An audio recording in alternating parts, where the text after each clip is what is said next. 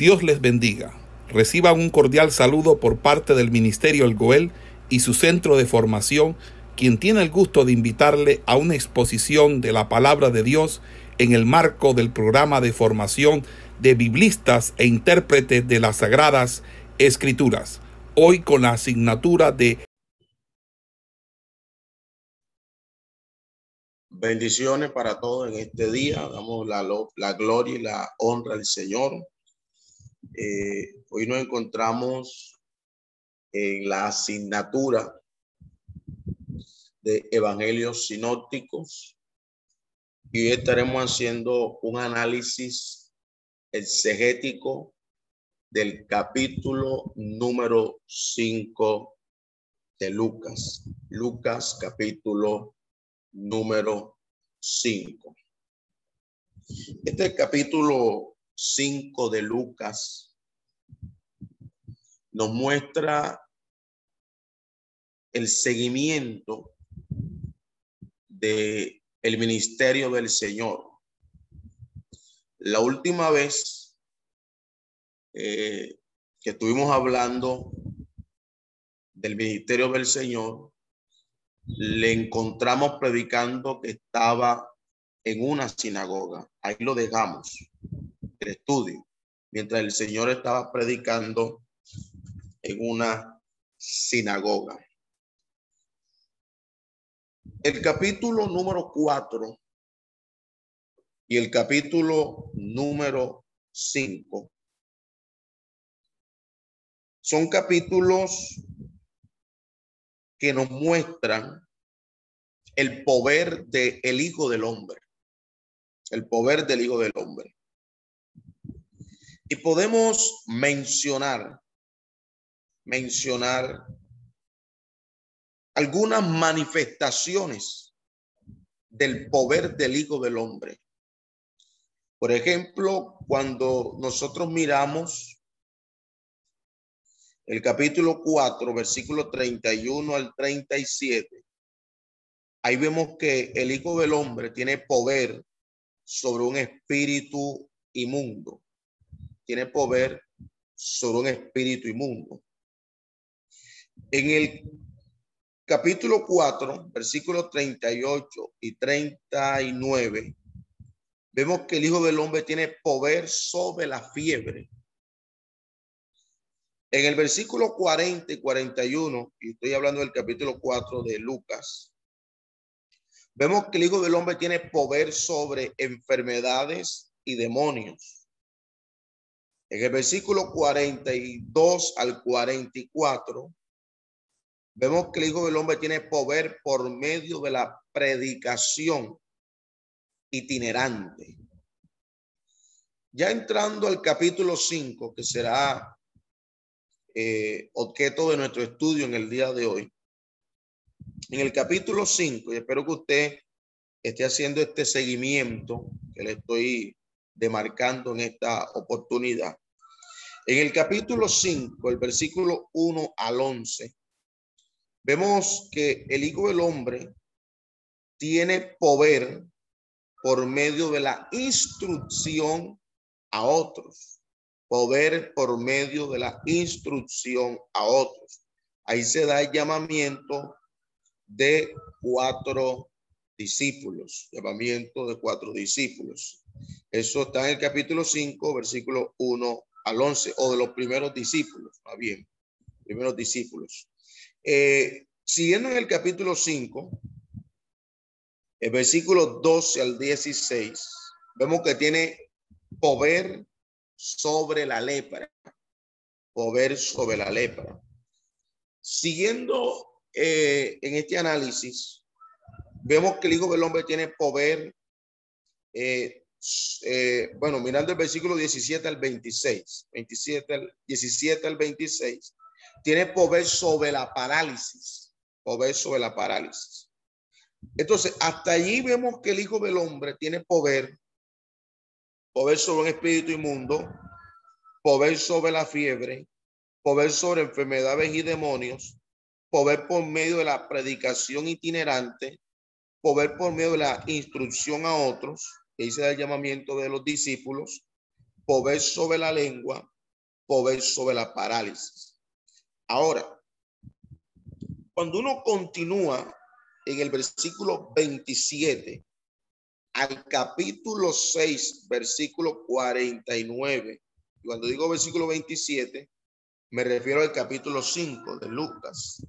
Cuando uno mira eh, Lucas capítulo 5, versículo 27, y nos extendemos hasta el capítulo 6, versículo 49, ahí encontramos que el Hijo del Hombre explica su ministerio. Ahí hace toda una explicación de su ministerio. Ahora, ¿qué episodios tienen lugar dentro de esto, esta línea de textos señalados? Bueno, por ejemplo, uno de los, de los episodios que vemos allí en el versículo 27 y 28, capítulo 5, es el llamamiento de Leví, llamamiento de Leví.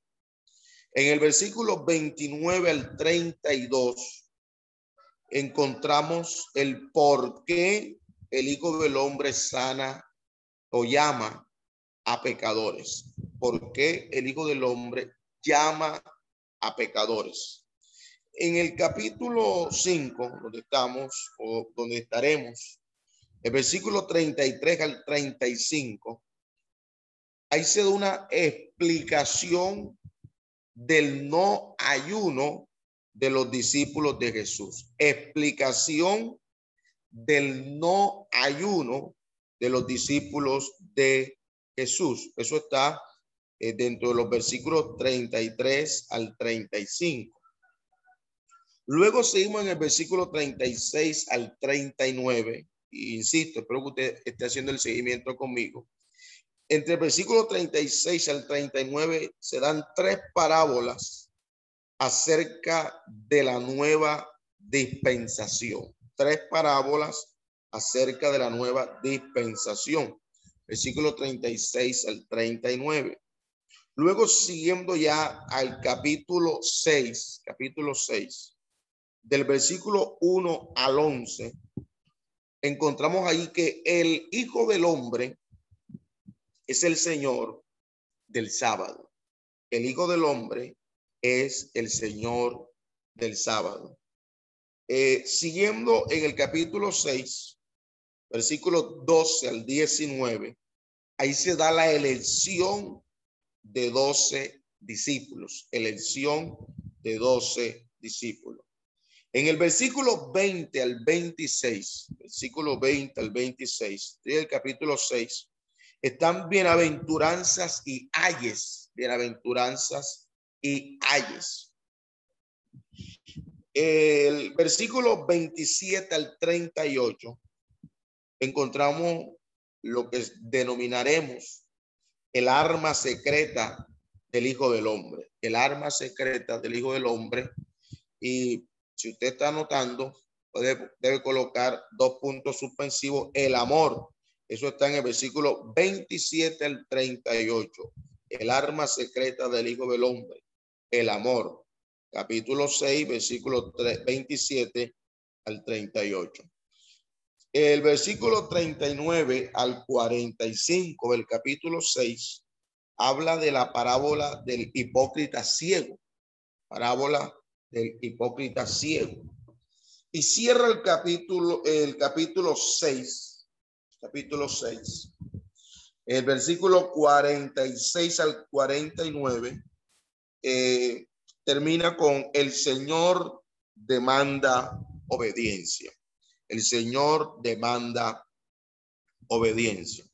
Entonces, parte del capítulo del capítulo 5 de Lucas nos habla de manifestaciones del poder del Hijo del Hombre.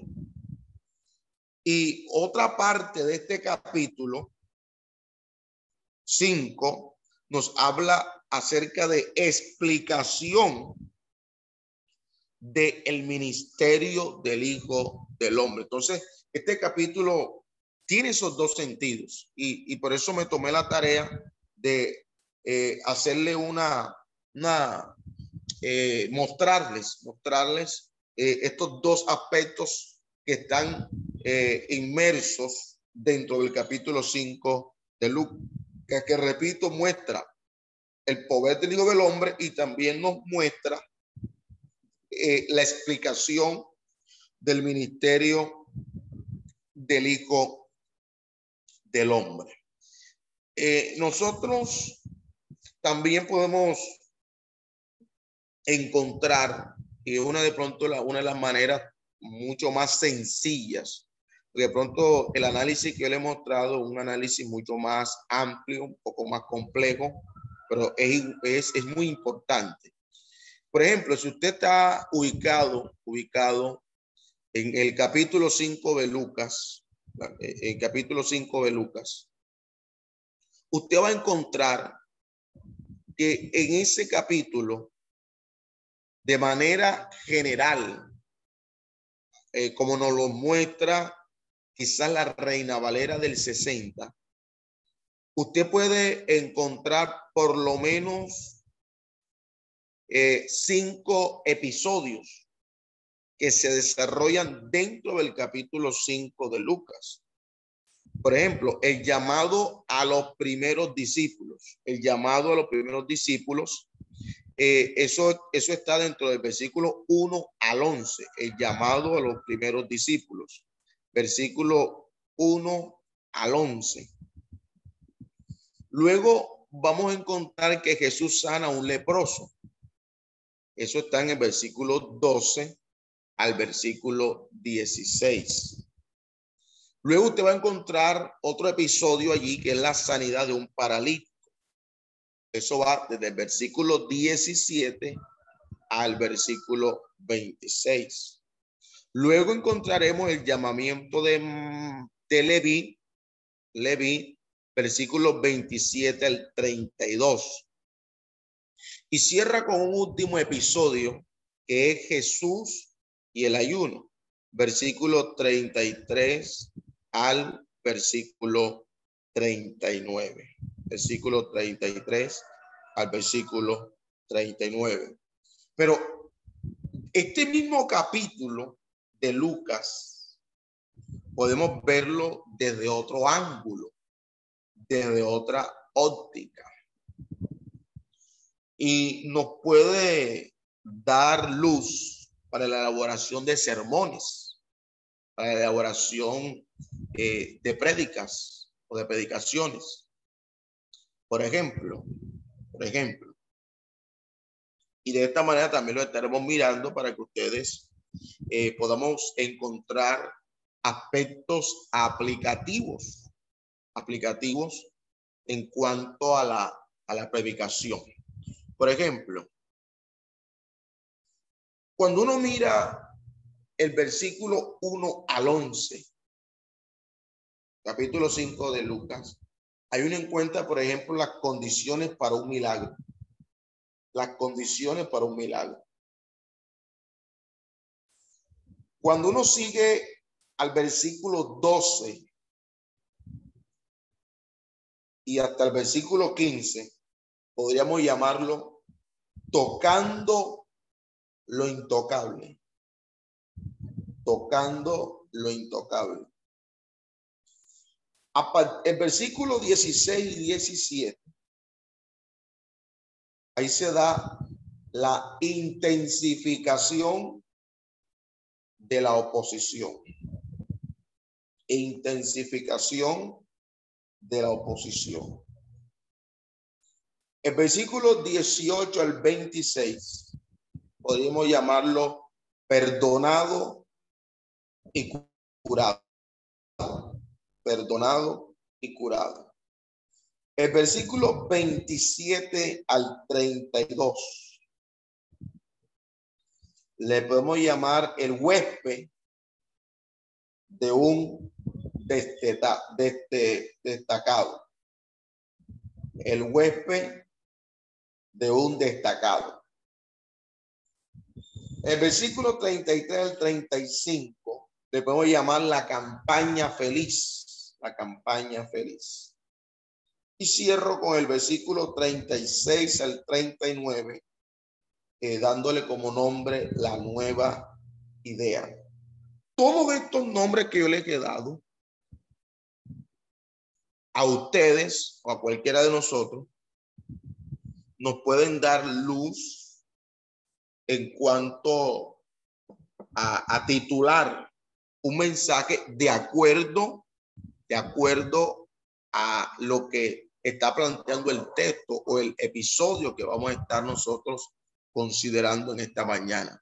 Entonces, eh, ¿por qué le he mostrado todo esto, hermano? Porque son eh, quizás varias maneras, varias maneras y quizás pueden haber otras formas de nosotros poder mirar eh, no solamente este capítulo de Lucas, sino que también eh, cualquier otro capítulo de la Biblia, eh, uno puede mirarlo en diferentes, de diferentes formas, de diferentes maneras, y, y, lo importante es que todo vaya encajando, que todo vaya de la, todo vaya de la mano. Les recuerdo, mis hermanos, que para nosotros es importante en clase de evangelios sinópticos que ustedes se familiaricen con ese método inductivo que creo que es muy importante para ustedes, eh, porque este, este método de estudio bíblico nos permite a nosotros tres pasos fundamentales para nosotros comprender, para nosotros entender, para nosotros poder eh, tener un mejor aprovechamiento de un texto de la Biblia. Entonces, las fases que va siguiendo este método eh, son las siguientes. Primero, una observación. Segundo, eh, sigue una interpretación. Y tercero, una aplicación. Entonces, es muy importante que nosotros observemos bien, esto lo hemos dicho en clases anteriores, para poder interpretar bien.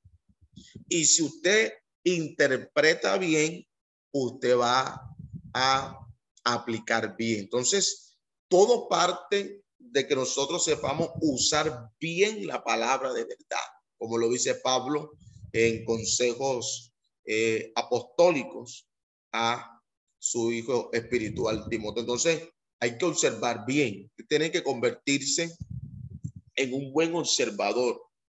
El intérprete de la Biblia debe ser un buen observador, o sea, debe ser una persona que debe detenerse muchas veces, pararse en los detalles, porque esos detalles pueden ser muy importantes. Esos detalles pueden ser muy representativos.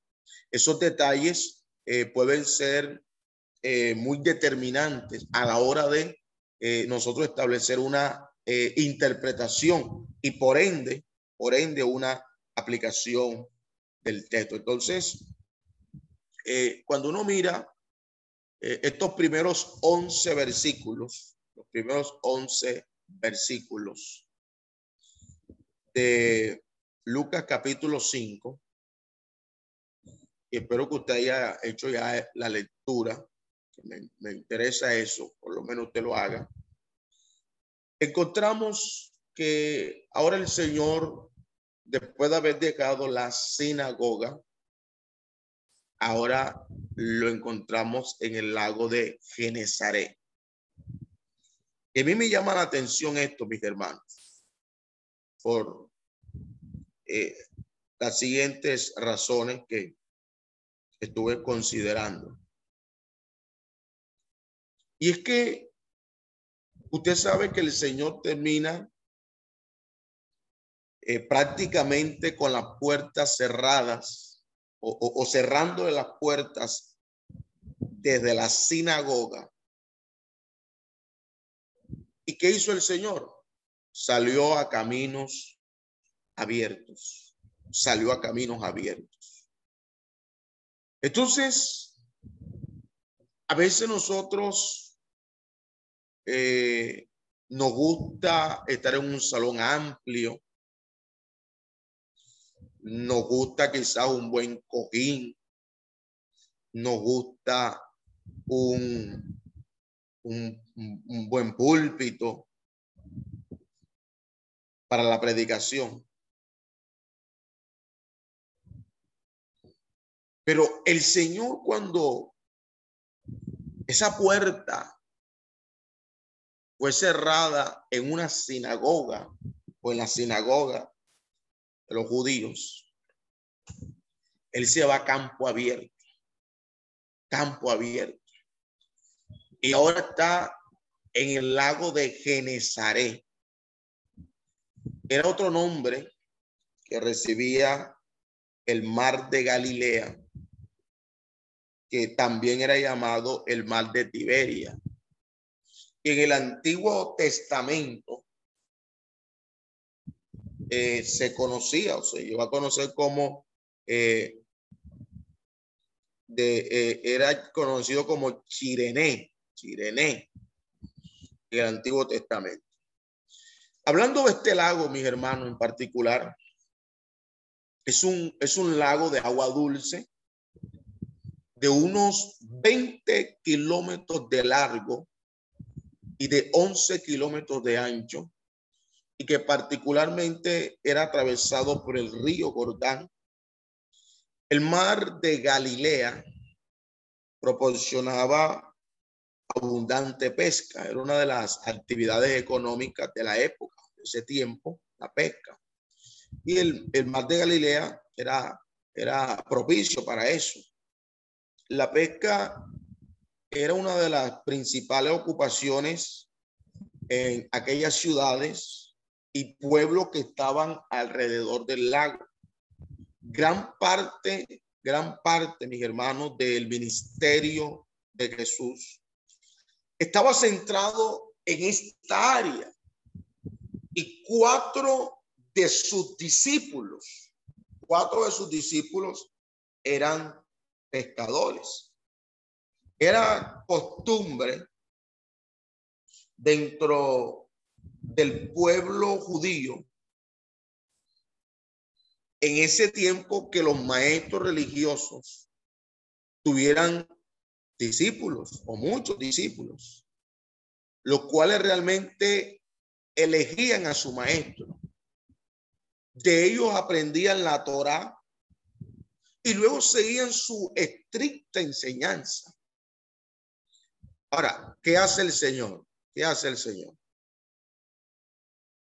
Rompe con esta tradición de muchos, de muchos discípulos, ya que eligió solamente a doce. Este círculo íntimo de discípulos eran los apóstoles, de los cuales habían eh, un círculo por tres discípulos y los tres eran pescadores. Por ejemplo, Simón Pedro era pescador, eh, Santiago era pescador y eh, Juan también era pescador.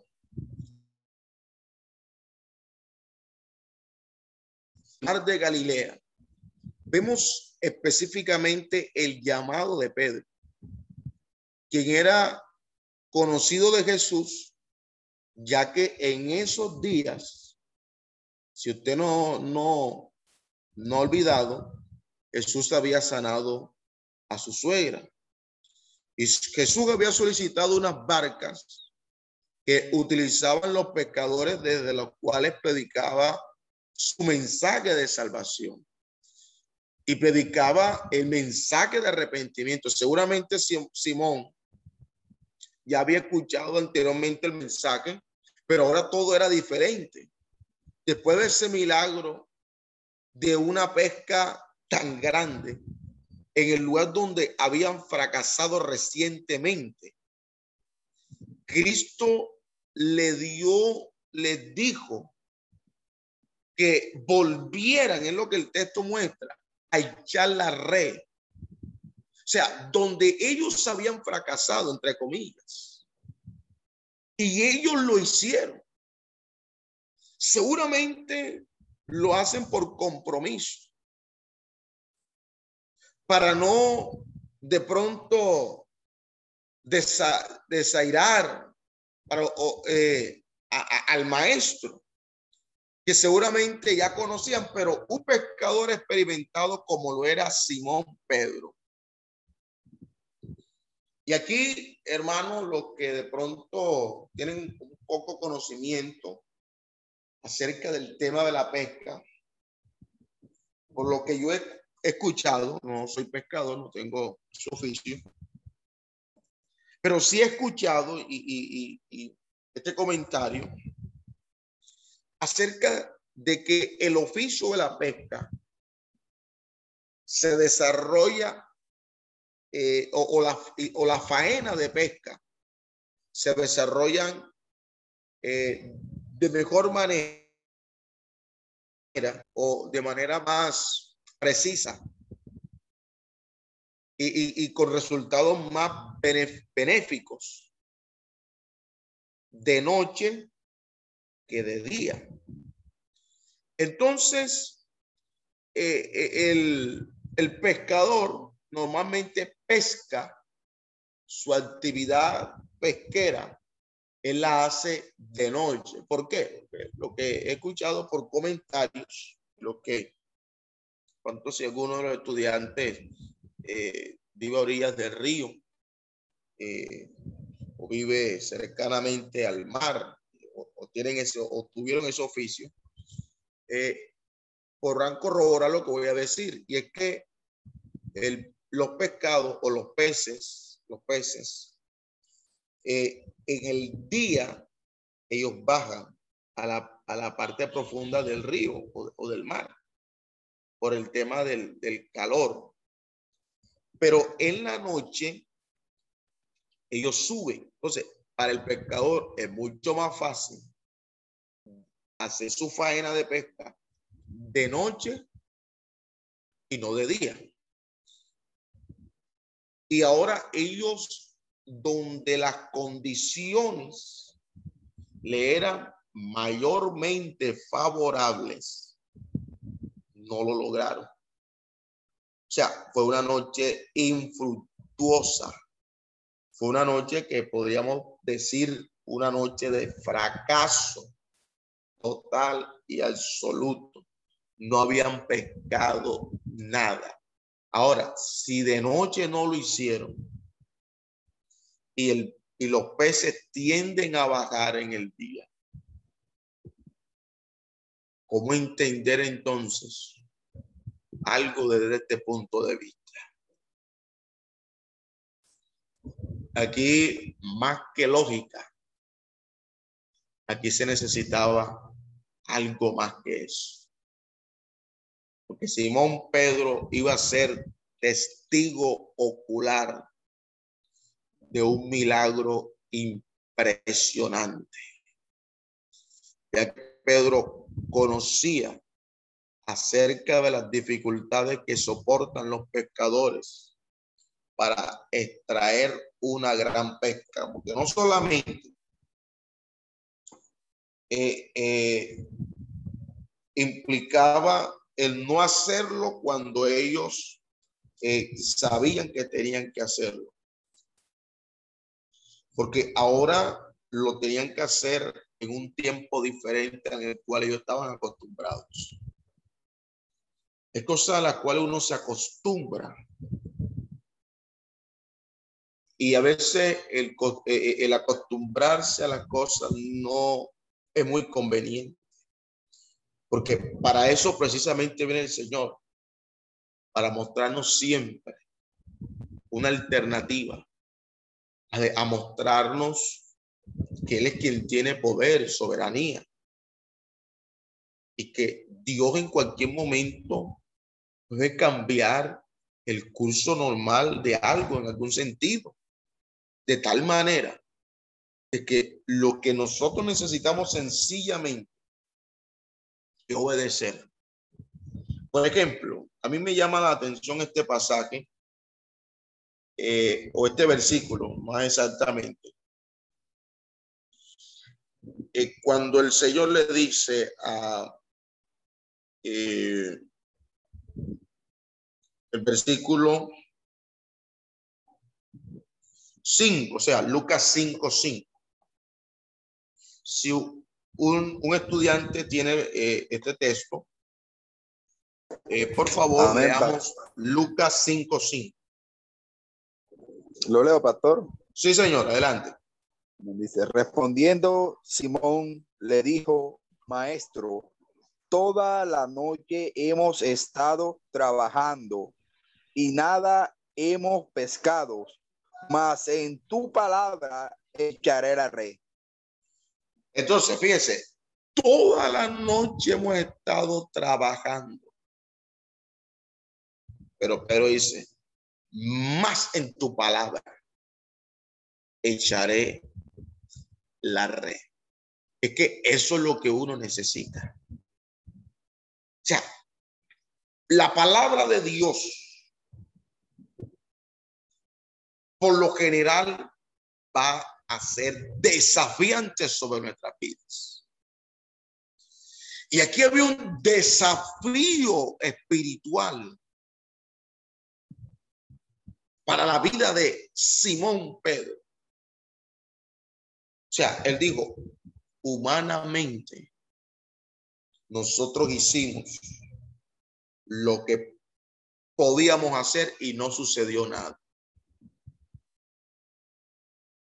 Pero en tu palabra echaré la red. Y todo lo que se hace teniendo como base la palabra, siempre va a dar resultado. Porque hay cosas que no han resultado en nuestra vida.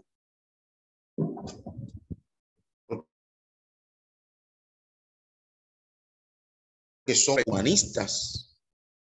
Porque a veces son resultado de un esfuerzo propio, un esfuerzo personal.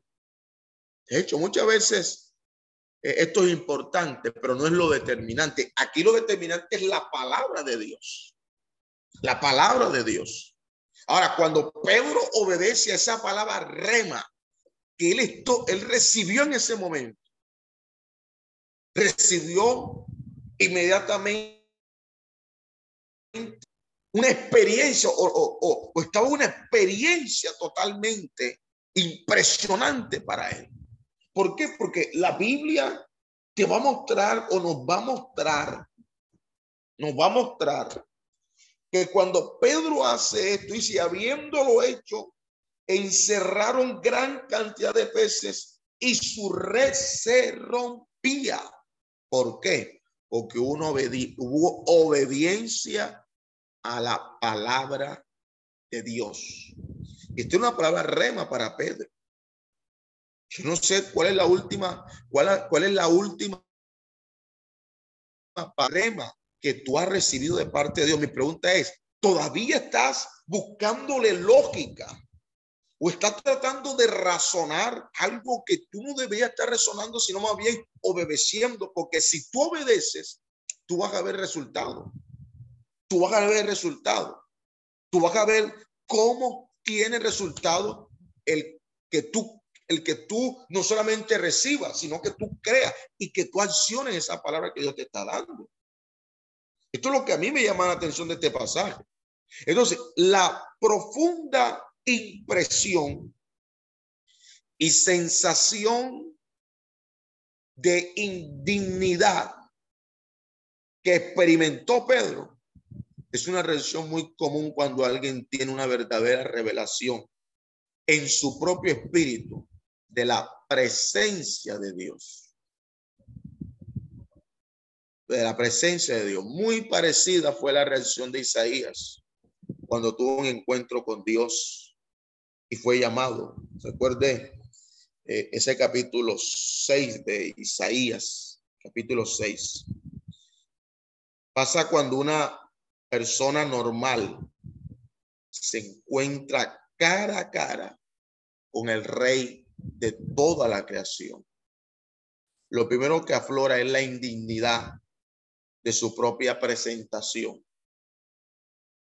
La sensación de impureza frente a la infinita excelencia de Dios es lo que siempre salta a la vista en relación del hombre que tiene un encuentro con Dios. Y era lo que estaba pasando en la vida de Pedro. Este encuentro con Dios, con su dignidad, con su realeza, significó el llamado a Pedro al ministerio, que sería muy parecido al que tenía, ya que desde ahora en adelante seguiría siendo pescador, pero pescador de hombres, pescador de hombres. Eh, vamos a aprovechar a nuestro hermano Pedro, vamos a aprovechar al hermano Pedro. y vamos a considerar eh, Lucas capítulo 5, versículo número 10.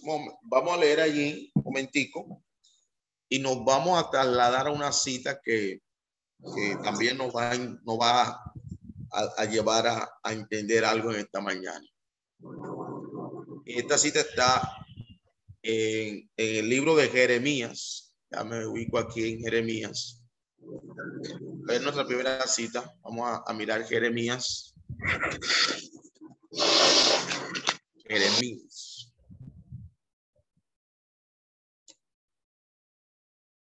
Ok, ya vamos a mirar aquí Jeremías.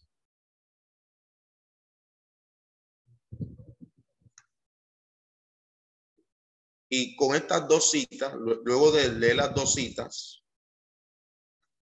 eh, me, interesa que las leamos. Luego de estas dos citas, vamos a hacer eh, un análisis aplicativo de, estas dos citas que vamos a estar leyendo porque hay un texto que me llamó la atención aquí en Jeremías y que precisamente quiero equipararlo. Es una equiparación con lo que vamos a leer con nuestro hermano eh, Pedro. Nuestro hermano Pedro. Bien, ya estamos eh, aquí ubicándome en la Biblia para leer la, el texto. Bendito el Señor. Bien, ya aquí está el texto. Entonces, eh, tenemos Lucas 5.10 y luego nos vamos, eh, hermano, hermano Pedro, vamos a estar en Jeremías y para todos, eh, capítulo 5 de Jeremías, versículos 26 al 29.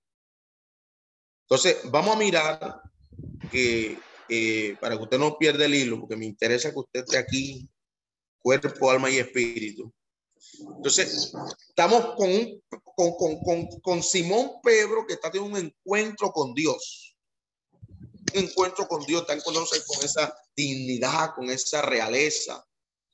Y, y, y, está significando el llamado a Pedro al ministerio. Pedro iba a iniciar un ministerio y que va a ser muy parecido a lo que él venía desempeñando, pero con la gran diferencia de que iba a dejar los peces, eh, eh, eh, animales que hacen parte del reino animal y ahora va a seguir siendo pescador, pero ya no pescador de, peces, pero porque ahora va a recibir un ministerio de pescador de hombres. Entonces, atendamos entonces, hermano Pedro, Lucas 5.10. Lucas 5.10, pastor. Dice la palabra. Asimismo que Jacobo y Juan, hijo de Zedebeos, y eran compañeros de Simón. Pero Jesús dijo a Simón, no temas, desde ahora serás pescador de hombre. Entonces, subrayemos la expresión serás. Eh, serás pescador de hombres. Vayamos al libro de Jeremías, un momento. Jeremías. Entramos en contexto. Capítulo 5, eh, versículo, 26, 26 al 29. porque fueron hallados en mi pueblo impío. Acechaban como quien pone lazos, pusieron trampas para cazar hombres, como jaulas llenas de pájaros, así están sus casas llenas de engaño, así se hicieron grandes y ricos, se engordaron y se pusieron lustrosos y sobrepasaron los hechos del malo. No juzgaron la causa y la causa del huérfano. Con todo se hicieron prósperos y la causa de los pobres no juzgaron. No castigaré esto, dice Jehová, y de tal gente no se vengará mi alma. Ok, muchas gracias. Amén, pastor. Entonces, lo que yo, estoy no, lo que yo noto es lo siguiente. Y vamos a, vamos a hacer una, una, una equiparación, una equiparación de lo que hemos leído en Lucas, donde el Señor que le dice a Pedro, serás pescador de hombres.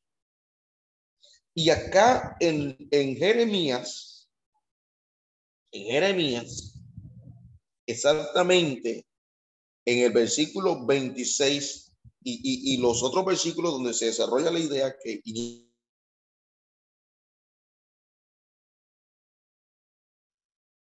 la parte final del texto, pusieron trampa para cazar hombres.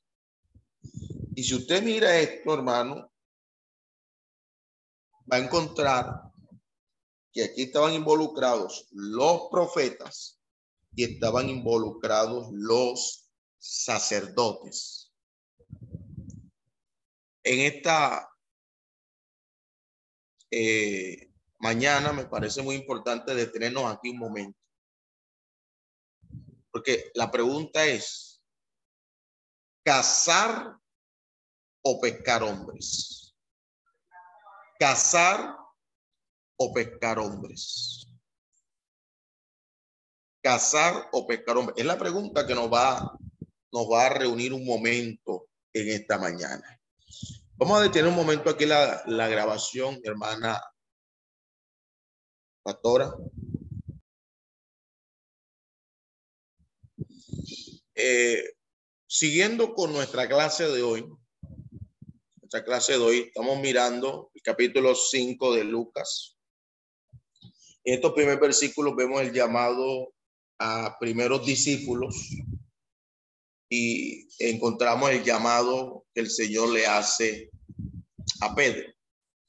Este pasaje del capítulo 5 de Lucas, estos primeros 11 versículos, esta perícopa, podemos también nosotros sustraer las condiciones para un milagro, las condiciones para un milagro.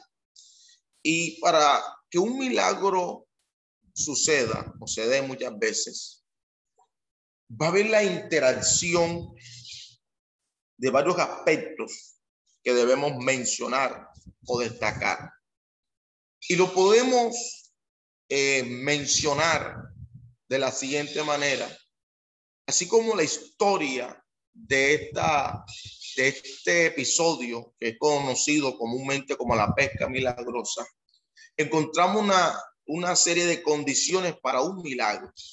La primera condición para un milagro es el ojo que ve, el ojo que ve.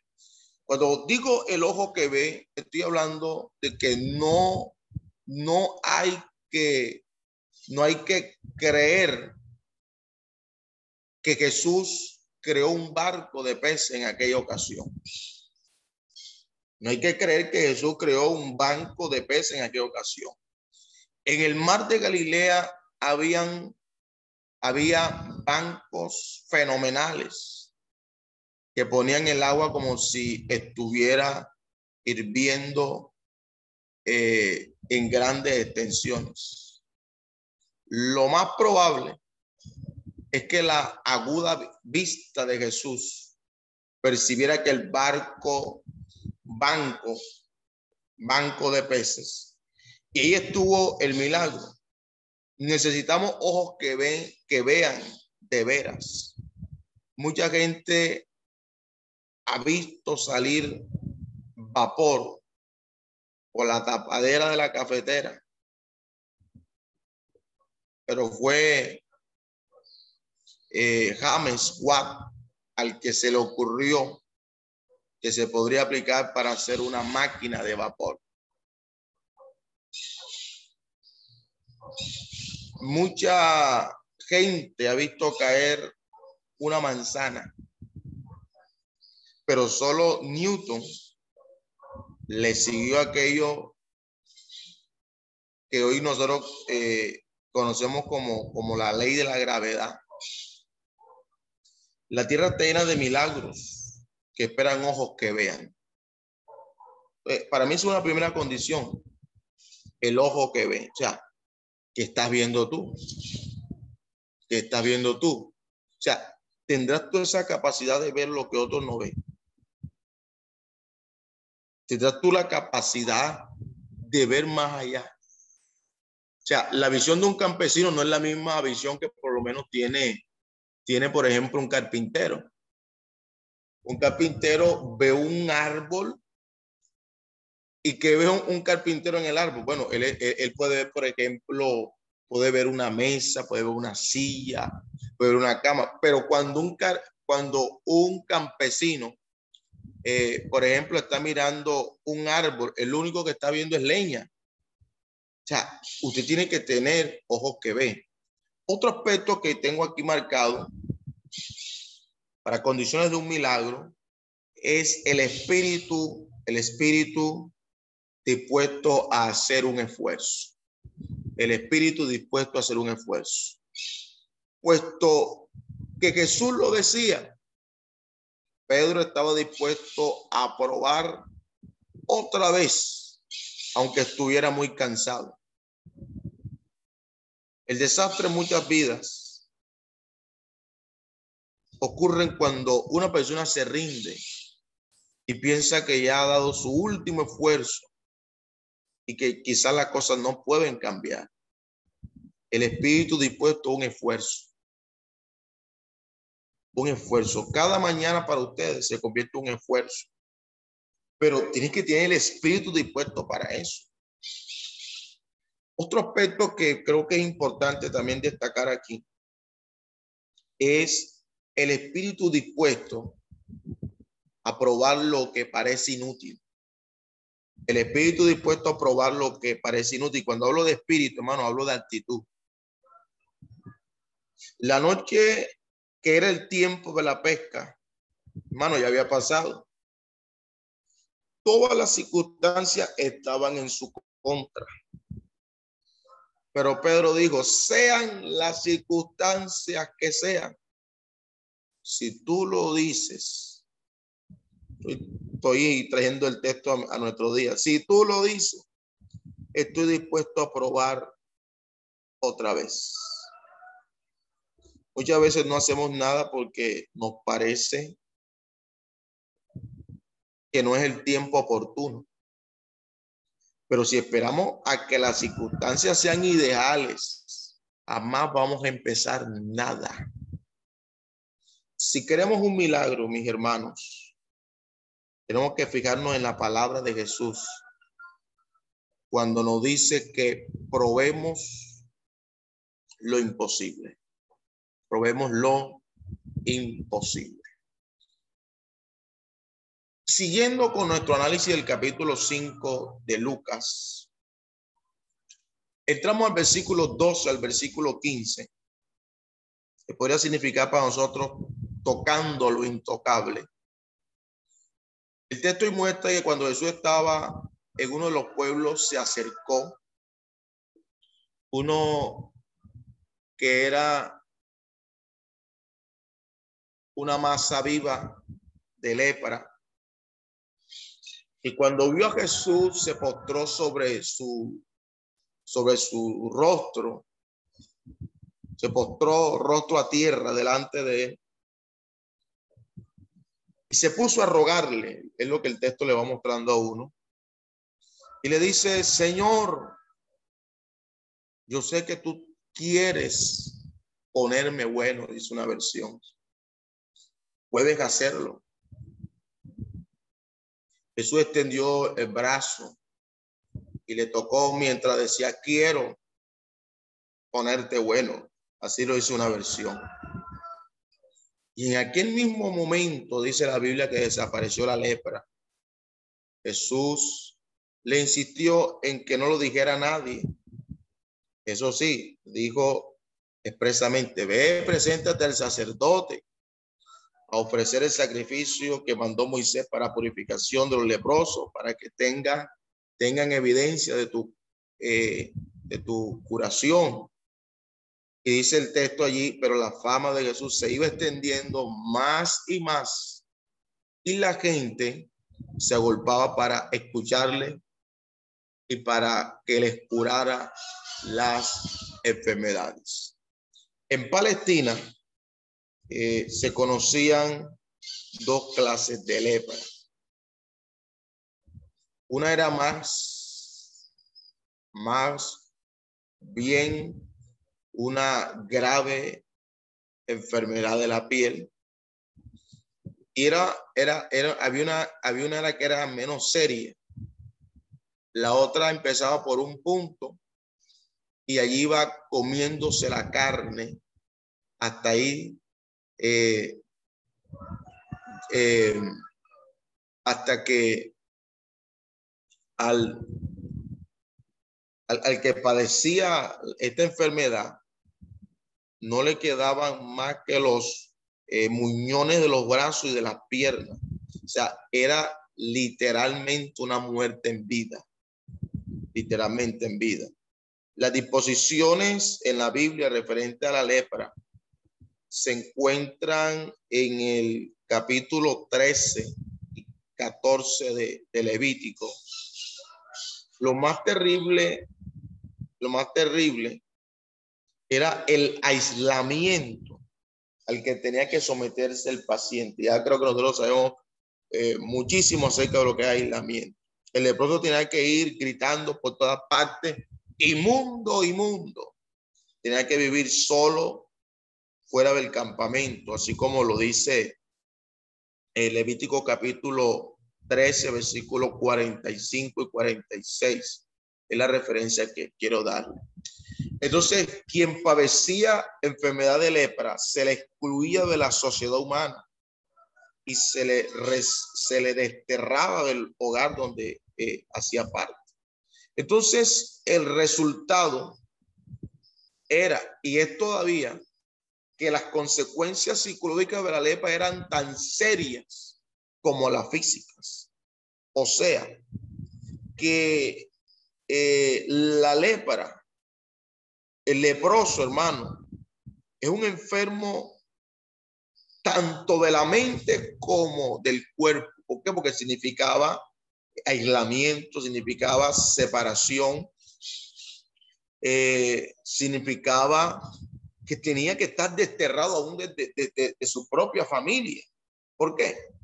Porque eh, era una enfermedad que era bastante vergonzosa era una enfermedad que era una, era vista, era vista eh, de manera muy degradante, era un horror quien conllevaba esta enfermedad.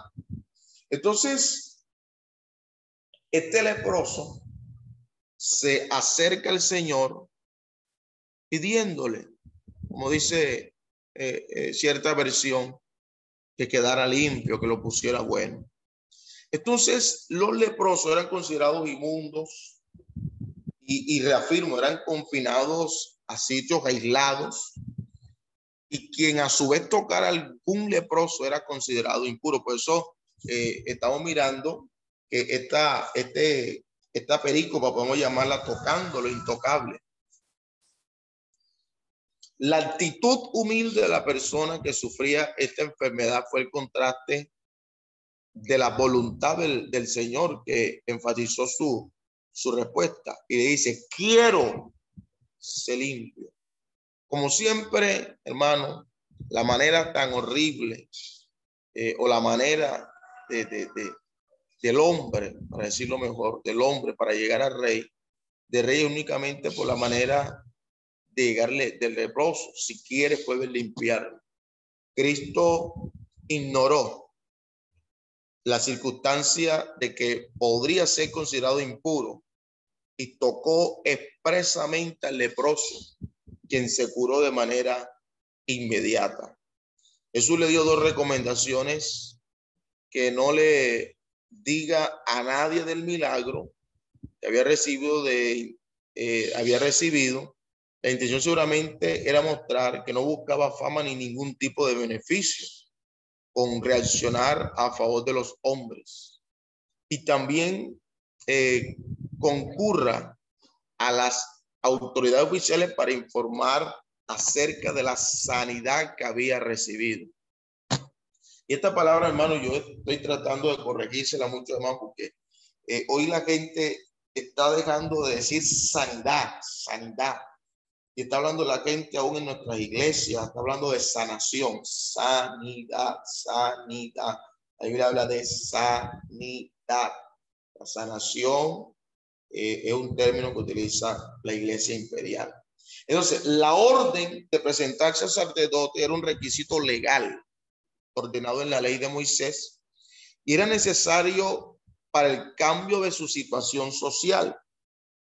También un reconocimiento oficial del milagro sucedido en el cuerpo de, este hombre que tenía esta lepra. Asimismo, dio una clara muestra de un respeto por la ley y por el cumplimiento de requisitos sanitarios que estaban vigentes en su comunidad.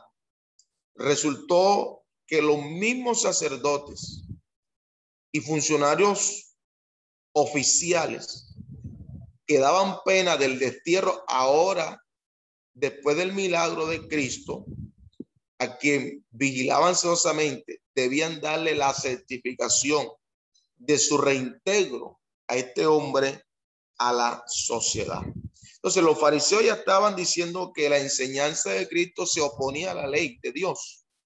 Había que había enviado por medio de Moisés. Esta orden del Señor puso la cosa en su lugar.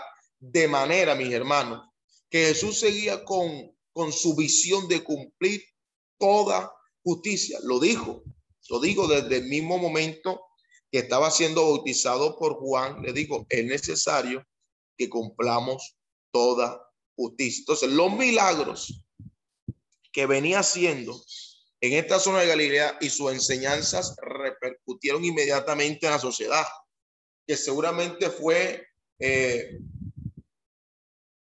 iba eh, propagando, propagando, ¿verdad?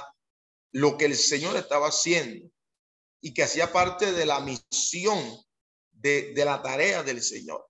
Entonces la Biblia dice que el pueblo hacía correr de boca en boca la majestuosidad de sus intenciones a favor de los hombres, de manera que su fama corría, hermano mío, de manera impresionante. ¿Y esto qué hacía? Que las multitudes corrieran a él para oír el mensaje y para recibir sanidad de sus enfermedades, cosa que le estamos pidiendo a Dios en este tiempo. Que la gente pueda correr a escuchar el mensaje y que conjuntamente con el mensaje puedan también recibir sanidad eh, de los problemas que tiene. Siguiendo en el orden de este capítulo, vamos a encontrar desde el versículo 17 al 26 la sanidad de un paralítico. Ahí está la sanidad de un paralítico. Y yo insisto, espero que usted esté haciendo la observación de los textos porque no tendremos el tiempo de leerlo, observar el texto. Entonces, yo voy más a la parte ya aplicativa, e incluso interpretativa y luego aplicativa de los textos. En Galilea, ya hablando de la, eh, la sanidad en el paralítico, en Galilea, la casa del, del pueblo tenían un techo plano que consistía en arcilla sobre esteras que se sostenían por eh, travesaños de madera. Las casas se construían de ladrillos de barro con unas escaleras exteriores que conducían al techo. En los barrios pobres de Israel, incluso en la actualidad muchas casas tienen una construcción similar a la que la Biblia ahí relata. Jesús estaba enseñando en casa del pueblo y su fama era tal que una verdadera multitud rodeaba la vivienda y, y, y, esto hacía, hermano, que se impidiera el acceso a dicha casa donde el Señor estaba enseñando.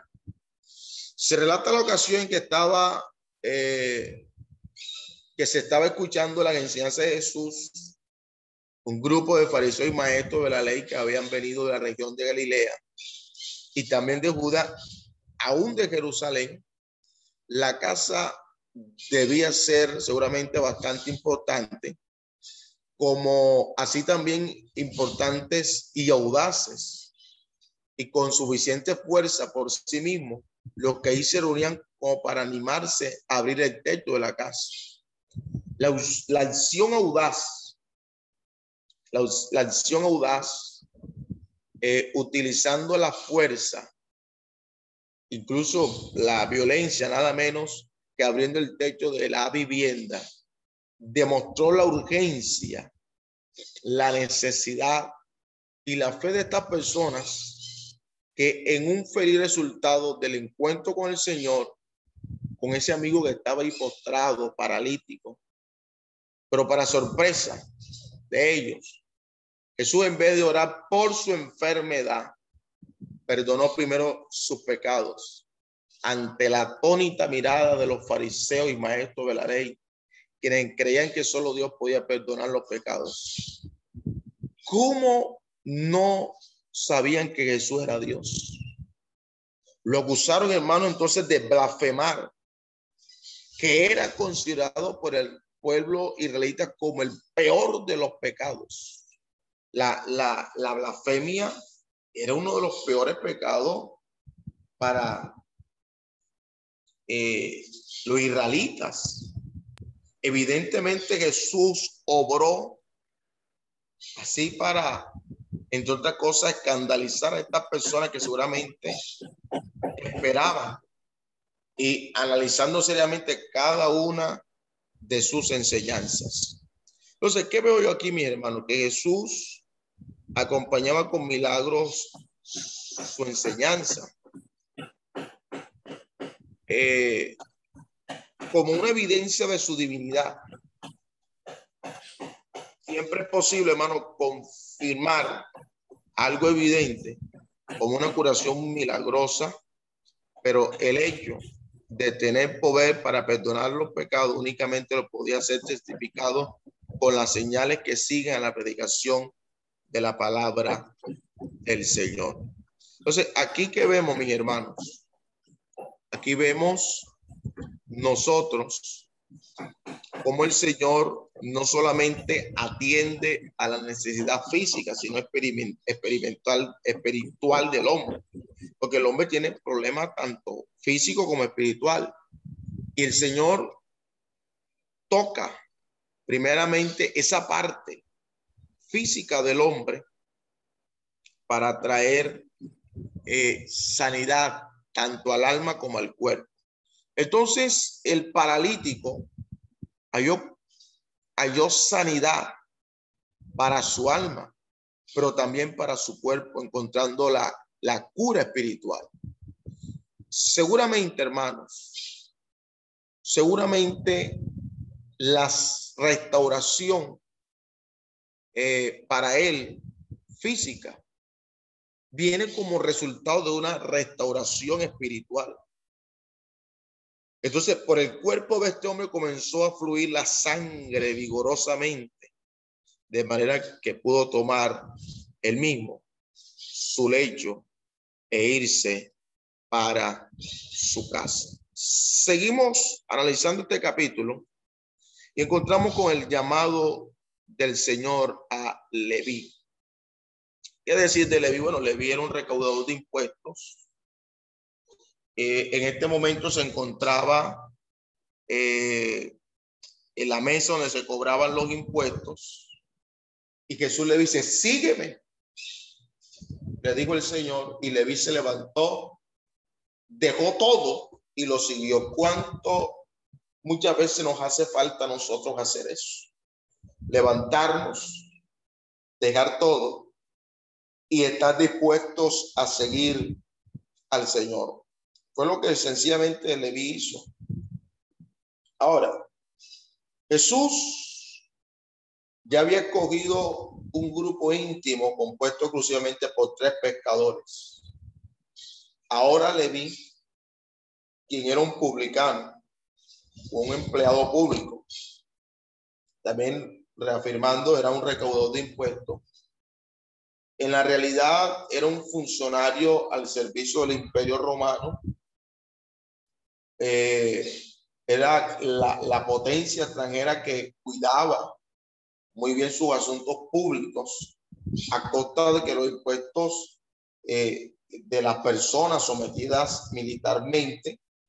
Entonces, eh, un judío que trabajaba para la administración de Roma era considerado por sus compatriotas como un traidor a su propia patria. Muchos aceptaban este puesto porque era una posición excelente para enriquecerse personalmente. Además de esto, mi hermano, se le consideraba un apóstata de la fe judía, siendo socialmente muy, muy mal, pero muy mal. Creo que eh, mal es poco, pésimamente, hermano, era calificado. De manera que, por ejemplo, que tenía Leví era comúnmente juzgado y condenado por toda la sociedad. El rechazo de sus hermanos judíos era continuamente soportado por él, tal que nunca se imaginó alguien tan especial como, como, como, como el que el Señor lo llamara a seguirlo. Cuando escuchó la palabra, sígueme, estaba en una mesa recaudadora. Su entusiasmo fue tan grande, la alegría fue tan grande la de Leví, tal que todo lo que tenía lo dejó. Había sucedido lo mismo con los pescadores, ya que acompañaban a Jesús sin eh, reparar en sus obligaciones terrenales, sus familias, su futuro económico, su idea de desarrollo personal. Dejaron inmediatamente todo y se adherieron a la causa del reino de los cielos. Es un privilegio pertenecer al reino de los cielos, pero eso requiere de una actitud decidida, donde no haya especulaciones, ni pensar en nuestros propios motivos e incluso intereses. Jesús le decía claramente, nadie que no renuncie a todo lo que posee puede ser mi discípulo. Estos hombres lo comprendieron así y sin dudarlo, hermanos míos, anotaron para la empresa que le daría eternidad, no solamente en el cielo, sino en la memoria de toda la humanidad. Mateo, que es el mismo Leví, ofreció a Cristo un banquete en su propia casa, donde además invitó a sus compañeros y los otros publicanos. También fueron otros recaudadores de impuestos como él, el entusiasmo de Levi era tan tal, hermano, que no tenía límites y estaba dispuesto a compartir su felicidad con sus colegas. Este publicano, despreciado por todos eh, los que lo trataban, llegó a ser uno de los evangelistas más importantes en el ministerio del Señor, quien se encargaría de publicar y explicar claramente la naturaleza del Señor Jesucristo sus derechos como representante dentro del pueblo escogido de Dios, el Salvador prometido a su ascendente, el rey David. Jesús aprobó el banquete, aunque seguramente sabía que escandalizaría a los fariseos y maestros de la ley, que al parecer seguían de cerca los pasos de Jesús. También una manera de ofrecer una vida, una nueva vida una oportunidad a aquellos que la, que la eh, hipócrita sociedad religiosa les, les, les rechazaba. Como también eh, sucede hoy. Las críticas no tienen el coraje de presentarse directamente ante el destinatario. En este caso Jesús, ¿qué hizo? Eh, por tanto, se dirigieron a los discípulos, eran nuevecitos en su misión, y, y, le, y, le, reclamaron preguntándole por qué tenían comunión y comían y bebían con la gente despreciada del momento, que eran los recaudadores de impuestos. Y Cristo mismo hace frente a la crítica, enfrentándolo directamente y le dice que los sanos, los que están sanos, los que están bien, no son los que necesitan sanidad, sino los enfermos. Esto desnudó la riqueza que tenían los fariseos y doctores de la ley, rico en su propio espíritu, en el gran concepto que tenían de sí mismos. Este espíritu humano, rico de cuestiones vanas, era lo que hacía elegibles para participar de la empresa magna de la extensión del reino de los cielos. El capítulo cierra con un tema que Jesús plantea o habla aquí, y podemos llamarlo Jesús y el ayuno, Jesús y el ayuno, que es con lo que cierra el capítulo número número 5 de Lucas. Cierra Lucas. Y vamos a leer el texto.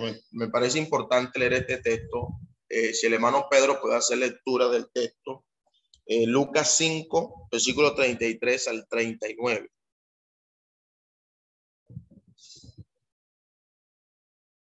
O otro estudiante que pueda hacer la lectura. Amén, pastor. capítulo 5, versículo 33 al 39. El 39, cierra el capítulo. Amén. Entonces ellos le dijeron, ¿por qué los discípulos de Juan ayunan muchas veces y hacen y hacen oraciones a sí mismo y los fariseos, pero los tuyos comen y beben? Él les dijo, ¿podéis acaso hacer lo que están de boda ayunen entre tanto que el esposo está con ellos? Mas vendrán días cuando el esposo les será quitado, entonces en entonces en aquellos días ayunarán. Les dijo también una palabra. Nadie corta un pedazo de un vestido nuevo y lo pone en un vestido viejo, pues si lo hace, no solamente rompe el nuevo, sino el remiendo sacado de él no armoniza con el viejo. Y nadie echa vino nuevo en ogre viejo y en, y en otra manera el vino nuevo romperá los ogres y se derramará y los ogres y los ogres se perderán. Mas el vino nuevo en ogre nuevo se ha de echar y lo uno a lo otro se conservan. Y ninguno que beba el añejo quiere nuevo. Y ninguno que beba el añejo quiere luego el nuevo, porque dice el añejo es mejor. Muchas gracias, hermano Pedro. Amén. Cuando los fariseos vieron que algunos de los discípulos de Juan ahora seguían a Jesús, confrontaban maliciosamente los dos estilos de ministerio e incluyeron en la consideración que ya venían realizando y nuevamente tocan a los discípulos de ellos mismos, tratándose de Juan que habría, habían dicho que tenía demonio por su manera de ayunar y someter exigencias a su cuerpo, o por ejemplo el comer miel silvestre y langosta del campo. Eso era en cuanto a Juan. Ahora enfrentaban lo que hacían Jesús y sus discípulos, presentando como, como virtuoso lo que hacía Juan. Evidentemente en su ánimo solamente estaba la confrontación y también estaba la descalificación. ¿Por qué? Porque no podían entender en su carnal religiosidad. Oiga bien, su carnal religiosidad. Los propósitos de Cristo, quien compartía su vida con los pecadores a fin de que conocieran qué? La luz del Evangelio que había venido a dar el Señor. En realidad, lo que más temían era que Jesús eh, desvirtuara sus antiguas tradiciones, que guardaban con absoluto respeto, con meras formas, mientras que su corazón estaba verdaderamente lejos de Dios. Cada cosa que hacían era para contiendas y debates, como lo dice Isaías capítulo 58, eh, que todo era para su propio gusto y donde se habla acerca del verdadero ayuno. Entonces, el ayuno no es una mera práctica ritual, sino que tiene un fin determinado. En fin, he explicado en Isaías eh, eh, y, al decir esto, el Señor dice en la lectura, el ayuno que yo escogí no es, más bien romper las cadenas de injusticia, estoy en Isaías 58, y desatar las correas del yugo, poner en libertad a los oprimidos, romper toda ligadura. ¿No es acaso el ayuno compartir tu pan con el hambriento y dar refugio a los pobres sin techo, vestir al desnudo y no dejar de lado a tus semejantes? La hueca religión de los fariseos no contemplaba en absoluto ningún compromiso con sus semejantes. Solamente buscaba exaltar su propio ego personal o del grupo, descalificando cualquier acción contra sus intenciones religiosas. El Señor no visitó gente así, tan creída en ellos mismos, que no tenían ninguna necesidad de Dios, ya que se consideraban que tenían todo lo que necesitaban, eh, desconociendo que eran, como dice Apocalipsis, eran unos miserables, unos ciegos y unos desnudos. Este tipo de apariencia, de creencia en Dios, es una falsedad que aleja a los hombres de su creador, considerándose lo que así piensan en verdaderos ciegos espirituales, ya que una religión, hermano, legal, basada en obras de la carne, nunca va a poder sustituir la presencia viva del Espíritu, reconociendo a Dios como Señor absoluto en sus vidas. Y la Biblia declara que un corazón contrito y humillado no desprecia a Dios, mientras los activos son mirados de lejos vemos claramente el contraste de la vida espiritual y la vida legalista y una vida carnal que se aferran a muchos no logrando nada, solamente una vida en el desierto, una vida con odio, con rencor, una vida con rechazo.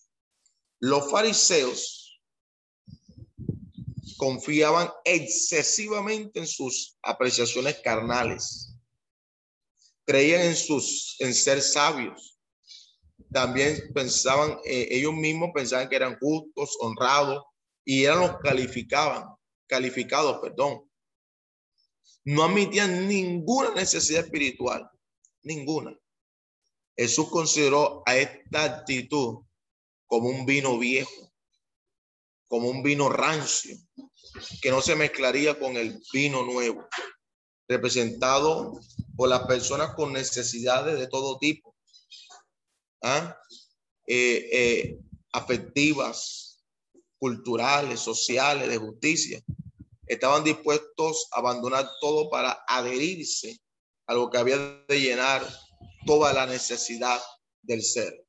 Entonces, el mismo Hijo de Dios, el Mesías, el Salvador del mundo, que en la boca de Jesús representaba el vino nuevo. El vino nuevo era mucho mejor, liberaba, daba luz a los ciegos, dejaba ir libre a los oprimidos y rompía todo yugo, como Jesús mismo lo había anunciado. Pero ellos estaban hermanos anclados a un vino viejo. También Jesús se recibió, se refirió a sí mismo como el esposo que estaba presente y por ello era el tiempo de festejar con alegría el magno acontecimiento que el esposo se encontraba con la esposa para la relación más importante de todos los tiempos, el hombre y su Dios. Entonces, de esta manera, hermano, eh, hemos hecho un comentario, hemos hecho un análisis eh, del capítulo 5 de Lucas y, de todo lo que implica este capítulo 5 de Lucas. Y terminamos aquí nuestra grabación en esta mañana.